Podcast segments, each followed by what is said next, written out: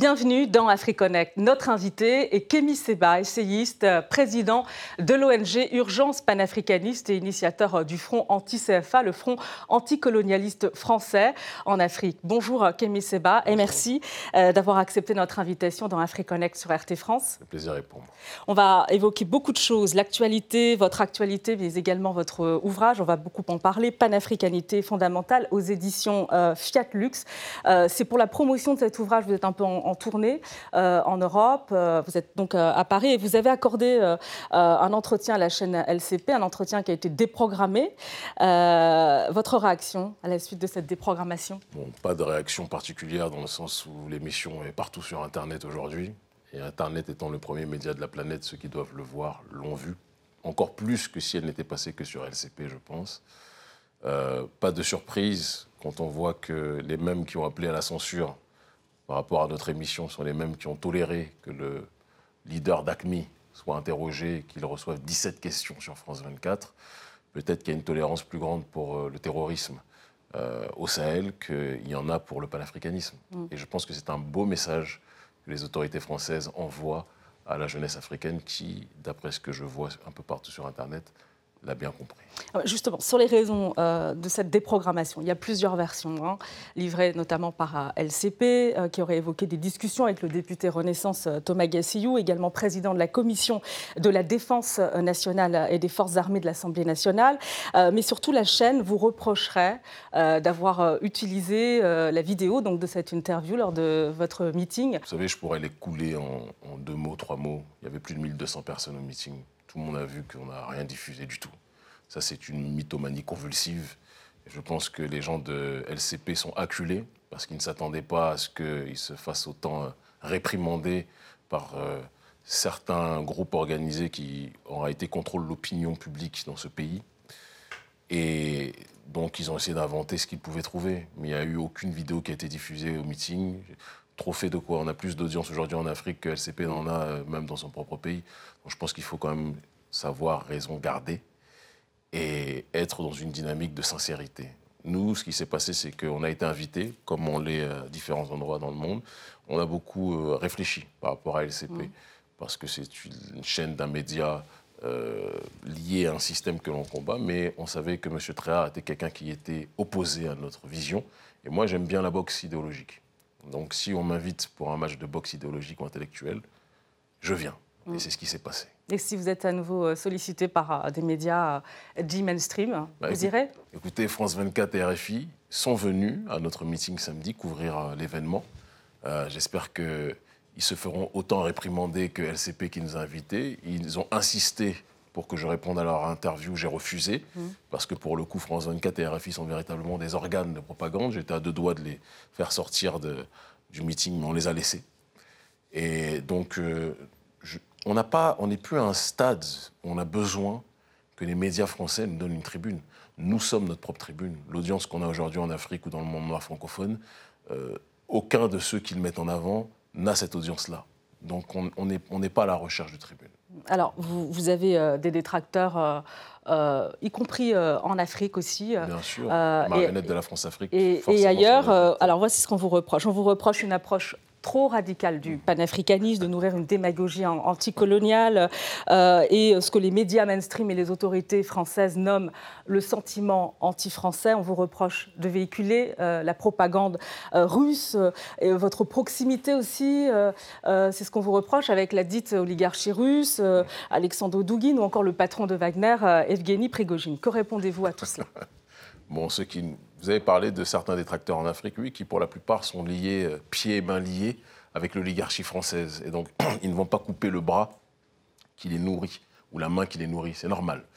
Euh, vous faisiez allusion notamment à Felwine Sarr, qui aujourd'hui est un grand ami du président Emmanuel Macron. Et donc les propos qu'il donne lorsqu'il dit qu'on nourrit une démagogie, etc., c'est en conformité avec euh, le salaire qu'il reçoit de l'oligarchie française. Soit dit en passant, une fois qu'on passe, cette, étape, euh, on nous reproche le prétendu sentiment anti-français, alors que je suis l'un des rares sur la place publique en Afrique francophone, à toujours préciser qu'il y a une différence entre critiquer l'oligarchie française et critiquer le prolétariat. Le prolétariat français souffre, on le voit. Depuis les quelques jours où je suis en France, je vois à quel point ils sont asphyxiés.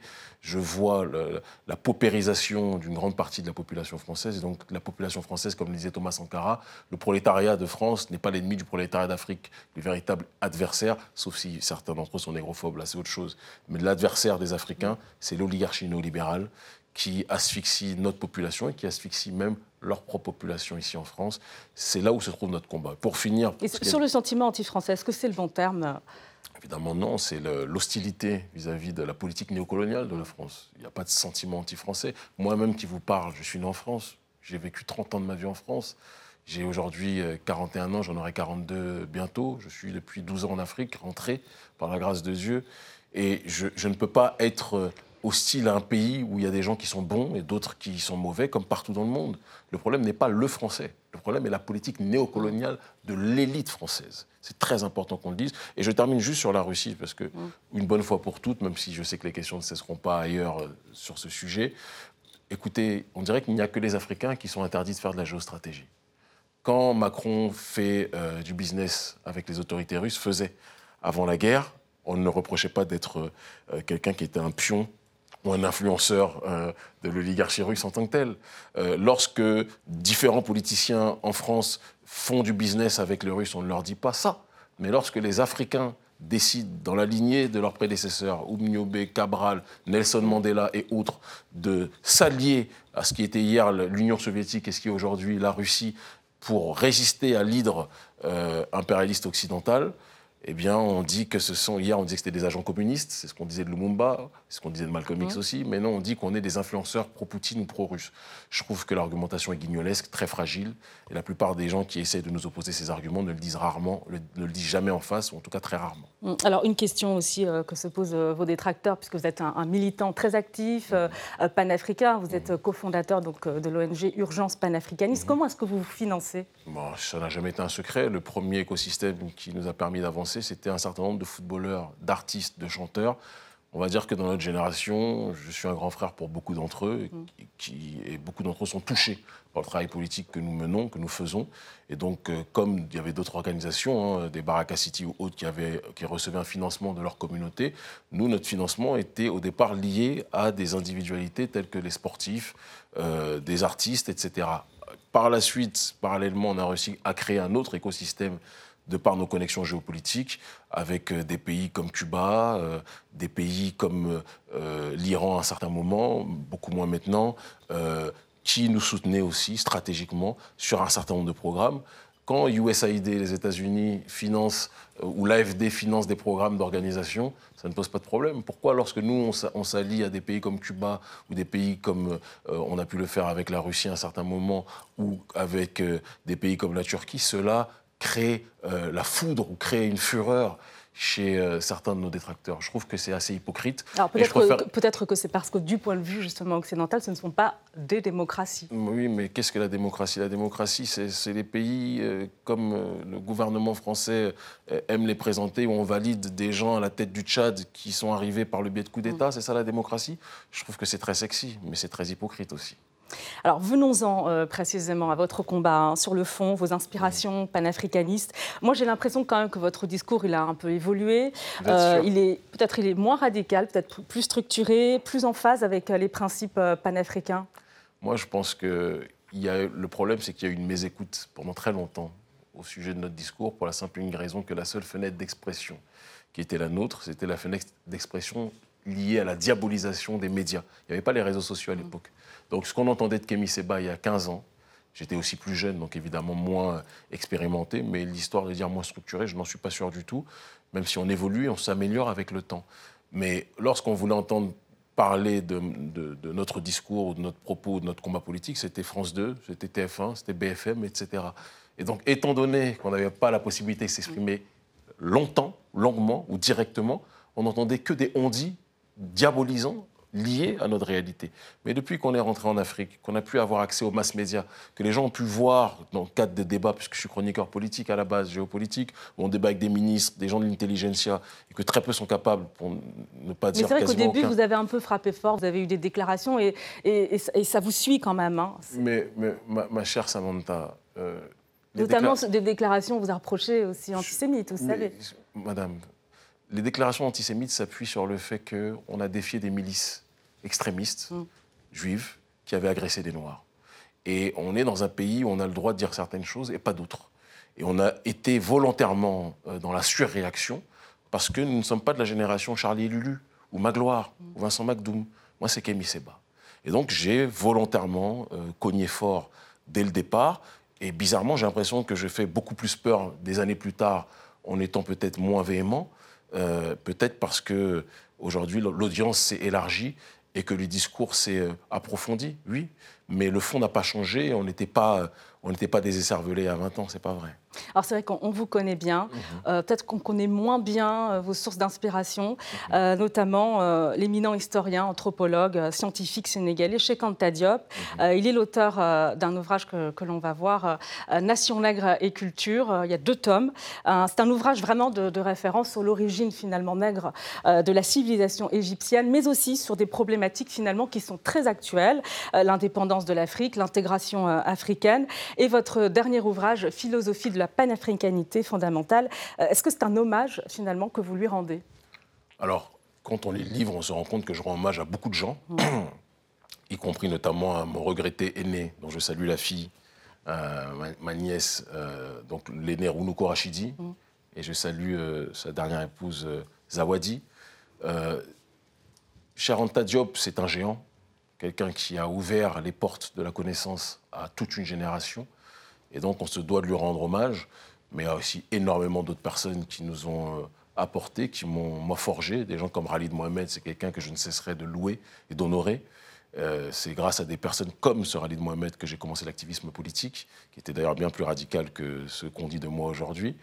Et Cher Anta Diop, c'est quelqu'un qui, en effet, de par son savoir, a poussé les nôtres aussi à s'enquérir de la science jusqu'aux dents, comme il le disait. Seule solution pour être capable de porter notre voix dans ce concert des nations. Dans, votre ouvrage, euh, euh, vous dénoncez la suprématie euh, occidentale, c'est-à-dire? Je pourrais même le dire autrement. Quand on parle de la suprématie blanche, je pense que quand on va aux quatre coins du monde, quand on a l'occasion de voyager comme je le fais, il y a quand même une, observation des plus factuelles qu'on se doit de faire, c'est que les peaux les plus sombres sont toujours discriminées et les peaux blanches sont toujours celles qui sont les plus préservées, valorisées, qu'on aille en Afrique, qu'on aille en Asie, qu'on aille en Amérique du Sud, qu'on aille au Moyen-Orient. Cette suprématie blanche-là, et qui est centralisée par l'Occident, qui est quelque part la civilisation qui domine le monde aujourd'hui, on, observe, on constate, on analyse qu'il y a toute une structuration, il y a toute une théorie sur laquelle justement cette domination occidentale s'est appuyée. En l'occurrence, quand on parle des récits du comte de, de Gobineau et d'autres personnes qui voyaient euh, une pyramide raciale où les Noirs étaient en bas et les Blancs étaient au-dessus, c'est malheureusement quelque chose qui se perpétue dans l'esprit de beaucoup de gens. Ça ne veut pas dire C'est vraiment ce, ce prisme-là qu'il faut, qu'il faut euh, comprendre aujourd'hui, euh, ce, que, ce que vous expliquez lorsque vous évoquez une suprématie occidentale. Est-ce que ce n'est pas justement les, le nouvel ordre mondial et, la dimension géopolitique aussi qui, qui doit primer? Moi, je pense qu'on ne peut pas extraire un mécanisme de l'autre. Il n'y a pas de nouvel ordre mondial. Euh, et quand on parle de nouvel ordre mondial avec l'Occident qui pour l'instant est en haut, euh, sans un lien avec ce processus dont parlait l'auteur, la brillante auteure afro-colombienne Rosa Oumel Plouribé, lorsqu'elle parlait dans son livre phare de la férocité blanche. Il n'y a pas de nouvel ordre mondial avec l'Occident en haut sans l'analyse et sans la nécessité de décortiquer ce qu'est la suprématie occidentale et ce suprémacisme euh, blanc que l'on peut observer euh, partout où on va. C'est quelque chose qui est du domaine du réel. On ne peut pas extraire le capitalisme, l'analyse du capitalisme de cette suprématie blanche. On ne peut pas extraire justement cette suprématie blanche de, cette, euh, comment dirais-je, propension à un matérialisme des plus dérégulés qui est lié aussi à l'histoire de la civilisation occidentale. C'est vrai que vous voyagez beaucoup euh, mhm. en dehors du continent africain, mhm. mis à part l'Occident. Est-ce que vous retrouvez cette suprématie ailleurs ou, je, pas? Je vous le dis, je la, je la retrouve partout. Et je la retrouve même, pour aller plus loin, même au sein des sociétés africaines, où le colorisme, qui est quelque part l'indépendant de ce suprémacisme blanc, où on valorise les, les, peaux les plus claires et on discrimine les peaux les plus foncées. Et c'est pour ça que j'ai dit que nous-mêmes, en tant que population africaine, on se doit de faire une autocritique ou afrodescendante sur ces questions-là. Et dire cela, c'est très important quand même que j'insiste, ne signifie pas que le problème, c'est le blanc faut qu'on sorte aussi de cette caricature dès que l'on pose des, des, problèmes et des sujets de fond, en disant que oui, Kémy Seba est dans un, un, débat euh, visant à, à, repousser les blancs. Non, il y a des blancs qui sont très bien, il y a des noirs qui sont très mauvais. Je me sens plus proche, par exemple, euh, d'un René Guénon, le métaphysicien français, que je me sens proche d'un Alassane Ouattara ou d'un Blaise Compaoré, qui sont noirs comme moi ou noirs comme votre veste, et qui, et qui, et qui euh, servent beaucoup plus les intérêts de la suprématie occidentale que les intérêts de la souveraineté mm. africaine. Alors, vous savez qu'on est quand même, pour revenir à la problématique du panafricanisme, vous mm-hmm. savez qu'on en est loin quand même sur, sur, le continent. On est loin du rêve de Kwame Nkrumah, de Modibo Keïta, de Patrice Lumumba. Les derniers événements, d'ailleurs, le montrent euh, en Tunisie. Euh, les déclarations du, président Kais Saied sur mm-hmm. les migrants. C'est vrai que l'Afrique, elle est diverse, mais elle est, aussi très divisée. quelle est votre ah, vision ah, des choses Je vous remercie infiniment. Sur, je me suis longuement exprimé sur cette question lors de mon, de mon dernier meeting à Paris. Euh, on est loin du rêve de Lumumba, euh, de Sankara, oui et non. En ce qui concerne euh, la remontée, la remontada du panafricanisme au sein des masses négro-africaines sur le continent, surtout en Afrique dite francophone, je peux vous assurer qu'il y a une fièvre qui est en train de pousser, qui est incroyable. Et je pense qu'on est dans une continuité réelle du travail fourni par nos, prédécesseurs et nos aînés. Pour ce qui est de Kais Saïd, moi j'ai envie de vous dire que je suis très content de cette polémique-là. Ah, Parce que ça permet de crever les abcès. Hmm. Et ça permet qu'on puisse enfin parler de ce problème de fond qu'est la négrophobie hystérique qui existe dans certaines contrées du monde arabe et au Maghreb notamment. Cela ne signifie pas que tous au Maghreb sont négrophobes, mais il y a une négrophobie réelle qui est présente dans ce pays, qui est liée à l'histoire aussi euh, de l'esclavage. 13 siècles de traite euh, d'êtres humains, ça laisse des traces. Et la négrophobie, moi je connais bien ces pays parce que je, je vais partout, y compris en Afrique du Nord. Ça va être possible de dépasser euh, cela ou pas? Moi, je pense qu'il faut qu'on fasse les choses par étapes. Euh, quand Kais Saïd, qui, est, qui est pourtant n'a rien d'un arabe, hein, dit qu'il euh, a peur, il ne veut pas que l'identité arabe disparaisse, j'ai envie de vous dire que s'il se sent plus proche du monde arabe, peut-être que c'est l'occasion de demander à, à, à, ce qu'il quitte ou ce qu'il soit exclu de, de l'Union africaine. Quand on n'est pas à l'aise dans une maison, on part mais on ne peut pas jouer sur différents tableaux. Je pense qu'il faut qu'on soit aussi cohérent. Alors, vous observez euh, de près les, nouveaux partenaires du, continent. Il y a les mm. BRICS avec la Russie, la Chine, on peut citer aussi l'Afrique du Sud, mm-hmm. parce que l'intégration euh, panafricaine, c'est aussi important, les mm-hmm. pays du Golfe. Il y a aussi euh, les partenaires dits néo-émergents, comme la Turquie, que des économistes ont d'ailleurs placé dans un autre bloc, les MINT. Mm-hmm. On va voir, les MINT, c'est le Mexique, l'Indonésie, le Nigeria et la Turquie. pourquoi tous ces partenaires sont attractif euh, pour l'Afrique bon, Parmi ces pays, vous avez cité des pays africains. Le Nigeria et évidemment euh, l'Afrique du Sud, ce sont des pays qui sont des phares pour notre continent et qui sont des pôles d'attraction et des symboles sur beaucoup de points, dont on peut s'inspirer et peut-être moins s'inspirer sur d'autres. Pour les autres pays, je pense qu'on est là en réalité dans la désintégration de ce processus du nouvel ordre mondial, qui était un bloc monolithique où seul l'Occident donnait le là, donnait le tempo sur ce que devait être le commerce euh, international et les relations internationales.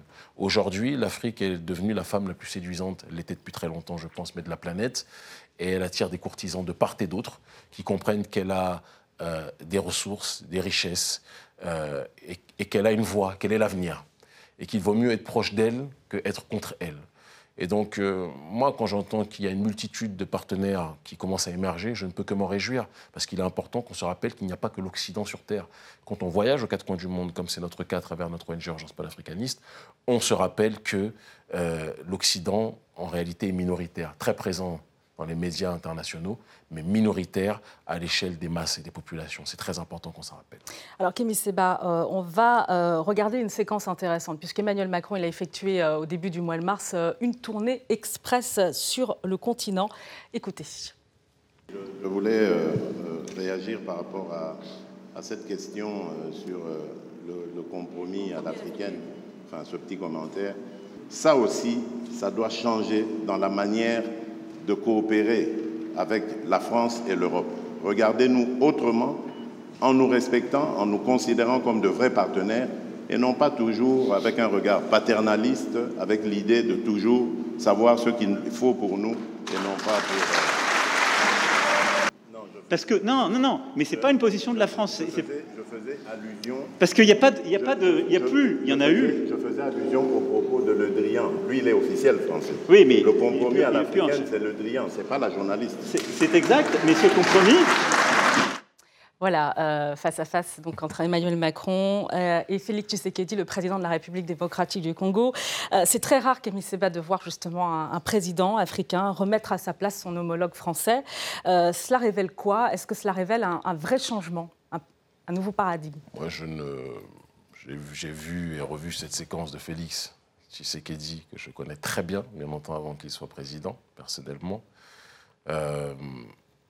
je pense que c'est le minimum de réaction qu'il se doit d'avoir. Je ne sais pas si c'est le symbole d'un sursaut à l'africaine. Il défendait le fait simplement qu'il n'aimait pas que l'on tourne en, dérision euh, la situation qui avait eu lieu au, Congo au moment des élections. Est-ce que cela signifie qu'on est dans un cadre de souveraineté retrouvé à travers Félix Tshisekedi? Permettez-moi quand même, malgré toute l'affection que j'ai pour ce frère, d'en douter. Euh, mais il y a une réalité qui est au-delà de cette séquence. Il y a une montée de cette souveraineté, de ce souverainisme africain sur le continent qui est des plus évidents et qui pousse aussi un certain nombre de nos dirigeants à aborder les choses et la relation avec la France de manière parfois beaucoup plus prudente. Et je pense qu'il euh, y a des pays, par exemple Patrice Talon, qui pourtant est pied et main lié avec le président Macron, pied et main lié avec l'armée française, et je pense qu'il finira par le regretter très prochainement. Euh, Patrice Talon lui-même ne peut pas crier oura, oura euh, de par les partenariats qu'il fait avec la France. Il est obligé d'être très prudent. Parce qu'aujourd'hui, l'arrogance de la politique étrangère française sur le continent africain est tellement mal perçue par les masses africaines que les dirigeants sont obligés d'arrondir les angles s'ils ne veulent pas être voués aux gémonies les populations. Il y a une autre séquence intéressante lors de cette euh, rencontre. Mhm. Euh, la République démocratique du Congo, vous le savez, traverse euh, une, crise. très grave dans, l'Est. Hein. Mhm. un conflit d'ailleurs qu'elle impute à, son voisin le Rwanda. Donc il y a des tensions diplomatiques très mhm. fortes. Et pourtant, l'aide internationale, on, s'en aperçoit, est, est, quasi absente. Ce que le président congolais a d'ailleurs souligné en évoquant l'aide massive apportée, par exemple, à l'Ukraine, euh, c'est vrai qu'il existe de nombreuses zones d'instabilité, hein, c'est vrai, sécuritaire euh, mhm. sur le continent. On peut citer le, Sahel, par exemple. C'était une façon peut-être pour le président congolais de souligner un deux poids, deux mesures, même si euh, les, situations ne sont pas les mêmes, les contextes ne sont pas les mêmes. Mais il, se fait le relais de ce que nous disons tous sur ce terrain-là, c'est une réalité. Les moyens disproportionnés que la France et que l'Occident déploient pour l'Ukraine nous rappelle euh, la manière dont il considère comme priorité la nécessité d'essayer de stabiliser euh, les, zones de crise qui sont présentes sur le continent africain, zones de crise qui bien, bien souvent sont alimentées euh, en termes de déstabilisation par les multinationales occidentales qui travaillent en proxy euh, ou qui, utilisent des proxys que sont parfois des groupes de déstabilisation. Quand on regarde ce qui se passe du côté de l'Est du Congo, où nous sommes très présents par le biais de notre ONG, notamment notre représentante Maud Salomé Ekila, qui est d'ailleurs accessoirement l'assistante du docteur Denis Mukwege, et qui est la responsable, l'une des, la co-responsable avec Fortify Lushima d'urgence panafricaniste au Congo, on sait très bien qu'aujourd'hui, un certain nombre de groupes qui contribuent à détruire l'Est, à violer les femmes dans l'Est, à piller les ressources, ils le font aussi en, collaboration avec un certain nombre de multinationales qui utilisent les ressources présentes là-bas et qui utilisent les minerais pour euh, créer leurs technologies que nous connaissons. Mm. Donc je, je pense qu'il est important que l'on rappelle que cette communauté internationale que parfois nos dirigeants appellent de manière très naïve à l'aide, ce sont des communautés qui savent très bien ce qui se passe, qui sont parfois pieds et mains liés avec certaines multinationales. Et c'est ce qui explique parfois la lenteur dans la réaction de cette communauté internationale, celui qui se nourrit de la déstabilisation ne va pas se précipiter pour essayer de la régler. Alors, le retrait euh, euh, militaire français du, Mali, du Burkina Faso, repli militaire en Afrique de l'Ouest, euh, même dans votre pays, au mm. Bénin. finalement, c'est vrai qu'on se dit que la France, elle perd du terrain, mais est-ce qu'elle perd véritablement son influence en, Afrique francophone? Moi, je pense qu'elle perd clairement son influence sur le terrain politique, en tout cas, de manière factuelle, dans le sens où, quand on ne peut plus tromper de manière aussi facile les populations africaines, euh, sur les discours sucrés du président Macron, sur euh, les politiques de séduction vis-à-vis de la jeunesse africaine qui auparavant marchaient énormément. Je me souviens qu'à une époque, l'AFD, l'ambassade de France, c'était quelque chose qui était le Graal pour bon nombre de jeunes. C'est terminé partout où je vais en Afrique francophone. On est quand même dans un recul qui est spectaculaire sur ces questions. Est-ce que cela signifie que il y a un divorce définitif qui est effectué avec la France, je ne le pense pas. Je pense qu'il y a un divorce définitif qui est effectué avec la politique française pour une grande partie. Mais il reste encore des zones où la France est influente. Alors justement, Sénégal, Côte d'Ivoire, Gabon, Bénin, Cameroun, Congo, dans tous ces pays euh, que l'on présente comme faisant partie du, précaré hein, de, la France, le spectre du troisième mandat, voire un peu plus pour certains pays, plane. Est-ce que la, situation s'y annonce euh, explosive, euh, comme elle l'a été dans un autre contexte plus sécuritaire au Sahel? Elle le sera. C'est une annonce que je vous fais, puisque de tout, que ce soit dans des pays comme le Mali, que ce soit dans des pays comme le Burkina et autres, nous sommes très impliqués dans tout ça. Et je peux vous dire qu'elle le sera. Parce qu'il ne peut pas avoir justement ce deux poids, deux mesures continu qui est présent dans un certain nombre de pays où on dit on veut la démocratie pour le Mali, on dit on ne veut pas de coup d'État pour le Mali, puis on autorise les troisième, quatrième mandats ou les coups d'État constitutionnels pour d'autres. Ça ne peut pas passer. Les gens sont éduqués aujourd'hui on a trop méprisé les Africains en leur coupant la parole. Vous vous dites que le salut panafricain, il va venir hein, justement de, du, peuple, hein, des populations Moi, je pense qu'il y a aujourd'hui une, une, reformation, ou j'ai envie de dire même une, une restructuration du système politique sur le continent africain avec une société civile africaine qui n'a jamais été aussi puissante qu'en ce début du XXIe siècle. Et la pointe de cette société civile africaine, ce sont des militaires patriotes qui, entendant souvent les mobilisations de masse de la jeunesse africaine, décident d'être l'extension de justement ces protestations et de prendre ces responsabilités-là. Et c'est pour ça qu'on voit au Burkina. Qu'est-ce que vous répondez à ceux qui disent finalement que cette jeunesse, euh, euh, cette opinion euh, africaine, elle est instrumentalisée? Oui, mais ça, c'est le paternalisme et le racisme. Il n'y a que les Africains qui en refusent le droit euh, de décider pour eux-mêmes leur propre destinée. Il n'y a qu'aux Africains que l'on on dit que non, mais si vous pensez de cette façon, si ce n'est pas comme ce que l'Occident veut, vous êtes instrumentalisé. À un moment donné, il faut que ça cesse. Et on n'a pas, on pas attendu la Russie. Euh, moi qui vous parle, j'ai connu la Russie en 2019, fin 2018. On commençait nos mobilisations depuis 2015-2016. Il faut que les gens respectent les Africains à un moment donné et comprennent que nous sommes majeurs et vaccinés. Je vais aller même plus loin nous sommes les premiers-nés de l'humanité qu'on nous accorde le respect que l'on se. Alors, on le disait, il existe un ressentiment des populations contre la politique euh, africaine de la France. Euh, il y a une vraie volonté de rupture avec la France-Afrique. Dans tout cela, où est-ce que vous placez-vous le curseur du dialogue et de la réconciliation? Moi, je place le curseur avec les organismes prolétaires euh, français qui eux-mêmes sont traités comme des nègres dans leur propre pays. C'est pour ça que vous me voyez discuter beaucoup avec des cadres des Gilets jaunes, vous me voyez discuter avec des gens comme Étienne Chouard, vous me voyez discuter avec des, gens qui sont mes avocats d'ailleurs, comme Juan Branco, et qui, défend, qui les prolétaires beaucoup, bien que n'étant pas issu de ce sérail-là. Moi, je me sens concerné par des gens comme ça. Si la France, la politique française, c'était des personnes comme ces derniers, comme ces dernières-là, je pense qu'on serait véritablement euh, dans une voie d'amélioration des relations entre la France et l'Afrique. Mais pour l'instant, c'est l'oligarchie néolibérale qui est l'interface. Et parce qu'elle est cette interface, on est obligé d'agir d'une autre façon.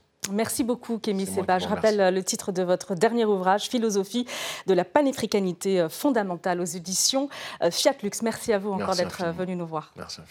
Et merci à vous de nous avoir suivis. Retrouvez AfriConnect sur nos réseaux sociaux et notre site rtfrance.tv. À très bientôt dans AfriConnect sur RT France.